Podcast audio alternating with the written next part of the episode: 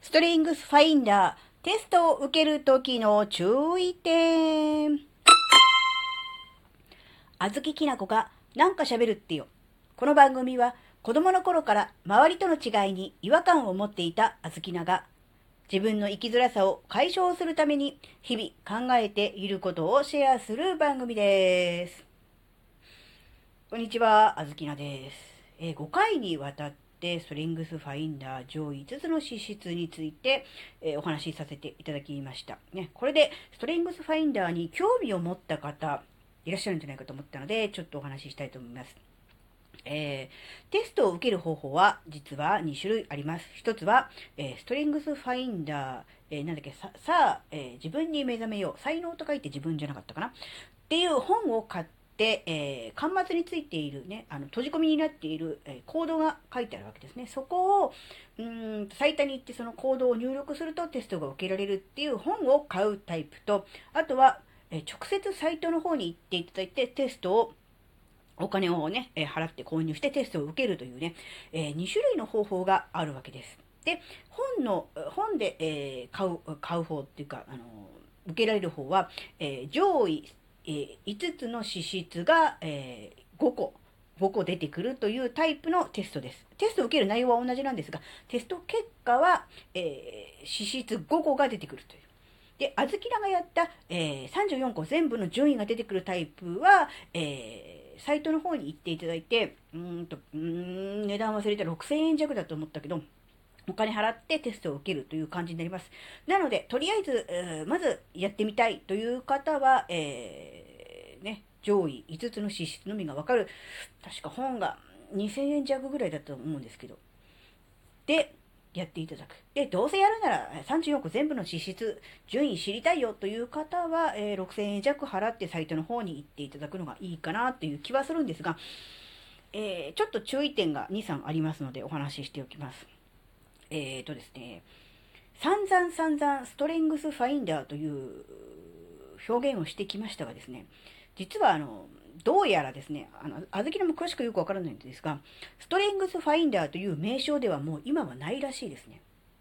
えーですね。もちろんストレングスファインダーで検索すれば出てくるんですよ。世の中的にはそちらの方が認知度が、えー、高いので、ストレングスファインダーで全然検索していただいて構わないんですが、出てくるサイトには、えー、クリフトンストレングスと書いてあります。で、このクリフトンっていうのは、あの、多分、このテストを開発した、開発した人の名前じゃないかなって思うんですが、え名前が変わっておりますので、あの、え、ストリングス、ストレングスファインダーのつもりでサイト開いたのに違うの出ちゃったって思うかもしれませんが、えー、同じことです。なので、あの、ま、あの、誤解のないようにというか、お間違いのないように、あの、してもらいたいと思います。あの、名称が変更されているようです。それとですね、実際にテストを受けるということになると思うんですが、テストは、えー、ウェブ上で受けます。まあ、アプリ的なものがあってですね、まあ、問題があるわけですね。えー、なんとかは何とかですか？みたいなこと。なんとかについてはどう思いますか？みたいな書いてあって、えー、何個かこう選択肢があって、それに一番近いものを自分でこうピッて選んで、えー、なんて答えていって、その答えによって、こう、結果がこう出てくるっていうタイプなんですが、実はですね、1問につき20秒という時間制限があるんですね。はい。なので、もちろん20秒かからずに、えー、できるだけ反射的にあまり深く考え込まずに、えー、チェックするというのが寛容であると、まあ、大事であるとは言われてるんですが、えー、それにしても1問につき20秒にしか制限時間がないんですね。というか、20秒という制限時間があるために、えー全部で170問ぐらいあったような気がする。結構な量ですよね。なので、最低でも30分以上はかかります。1回テストをやると。そしてここからが非常に問題なわけですが、そのテストというのは一度始めてしまうと途中で止められません。えー、結局1問出てきますね。で、答えても答えなくても20秒経つとパッと次の問題に行っちゃうわけです。なので、うーん、例えば何か用事ができてしまったとかね、えー、自宅にいる時に宅急便が来てしまったなどという時はですね、中断するということができません。時間を置いておけば20秒経てばまた違う問題。そしてまたさらに20秒経てば違う問題という感じで、どんどん進んでいきます。答えても答えなくても関係なく、どんどん、えー、問題は進んでいくわけですね。なので、えー、おすすめとしてはですね、あの、なるべく集中して30分とか、まあ、まあ、40分とか、集中してできる状態、環境でテストを受けるというのが大事だと思います。そしてできれば、その間、誰からもえ邪魔されないということですね。例えば、電話がかかってくるとかね、あの家にお客さんが来るとかね、誰かに、え、話しかけられるとか、そういうことがないような状況でやるのがいいと思います。あの途中で止められることもできませんし、であのどんどんどんどんテストがね、進んでしまって、あ、ちゃんとしたテストを受けられなかったわといった状況でも、あの、再度テストを受けるためにはもう一回 同じ金額を課金しなければいけないという感じになりますので、非常にもったいないです。なので、あの、そういう側面があるのだということを、ぜひ、あの、認識していただいて、6000円結構高いですからね、もう一回6000円払って、1万2000円でかけてテストすんのかいっていう感じになると思うんで、ぜひ、あの、ね、あの、決してお安くない、あの、お値段ですので、ぜひあの集中して邪魔が入らないで、えー、テストが受けられる状況でテストを受けていただくと言います。そうしたら、やっぱりあの、まあ、1問ぐらいだったら、20秒で答えられなくてさっと流れちゃってもそんなに影響しないかもしれませんけど、何十問ってそれがあると、正確な答えが出ないじゃないですか。そうすると、あの、たとえその結果がその、サイトから送られてきて、あなたのの資質はこれですって言われたところで、それ本当に信用していいのかなってなるじゃないですか。だってちゃんとテストを受けてないわけだから、答えられてないわけだから。ってなると、それもまたね、あの、結果は出たけど、それに対する信用はできるのかっていうことからすると、ちょっとあんまりこう意味がなくなっちゃうのかなって思うんで、ぜひね、あの、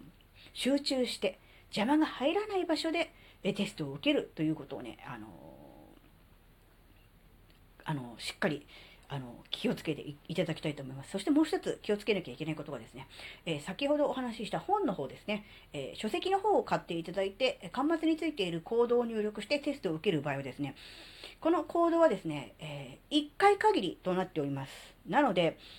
例えば中古の本などを購入いただきますね、そのコード、すでに使われている可能性が非常に高いと思われます。なので、本を買う場合は必ず新品のものを買うようにしてください。そうすると、せっかくのあのコードがね、もうすでに使われていて、え、テストが受けられないという可能性がないわけではないので、ぜひあの新品のものを、本をね、購入していただくのがいいと思います。なので、この2点ですね。うん、本を購入する場合は、新品の本を買うと、中古本はもうコードが使われている可能性があって、テストが受けられないかもしれないから、本を買うときは新品のものを買うということと、テストを受けるときは途中で止められない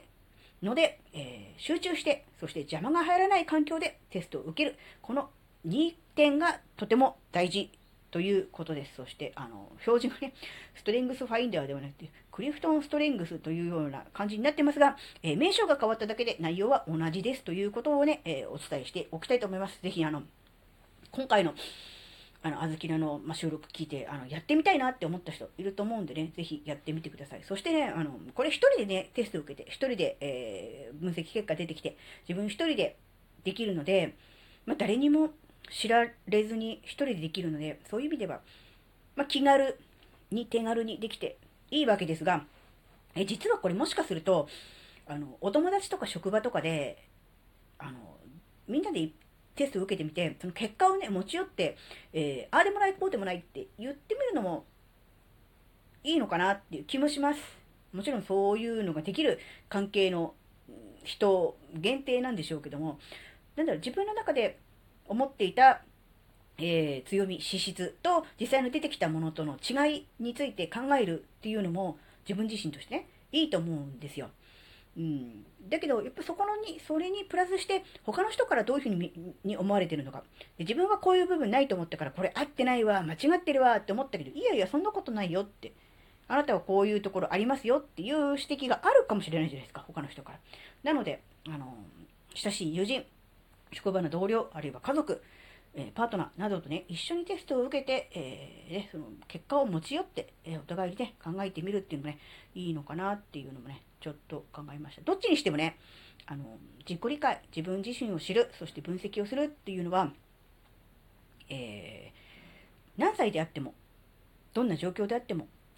とても大事なことだと思うので、えー、ぜひね、あの今回興味を持ったという方はですね、テストを受けてほしいですし、まあ、テストを受けないまでも、うん、常にあの自分自身のね、えー、内側と本心と、えー、対話をするっていうことをね、続けてもらいたいと思うんですね。やっぱりあの、うーん、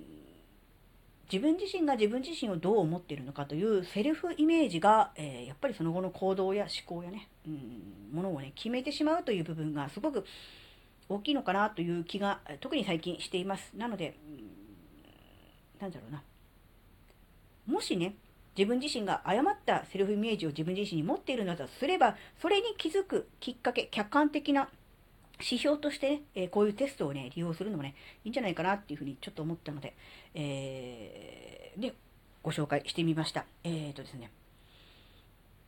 なかなかね、えー、面と向かって他の人から指摘され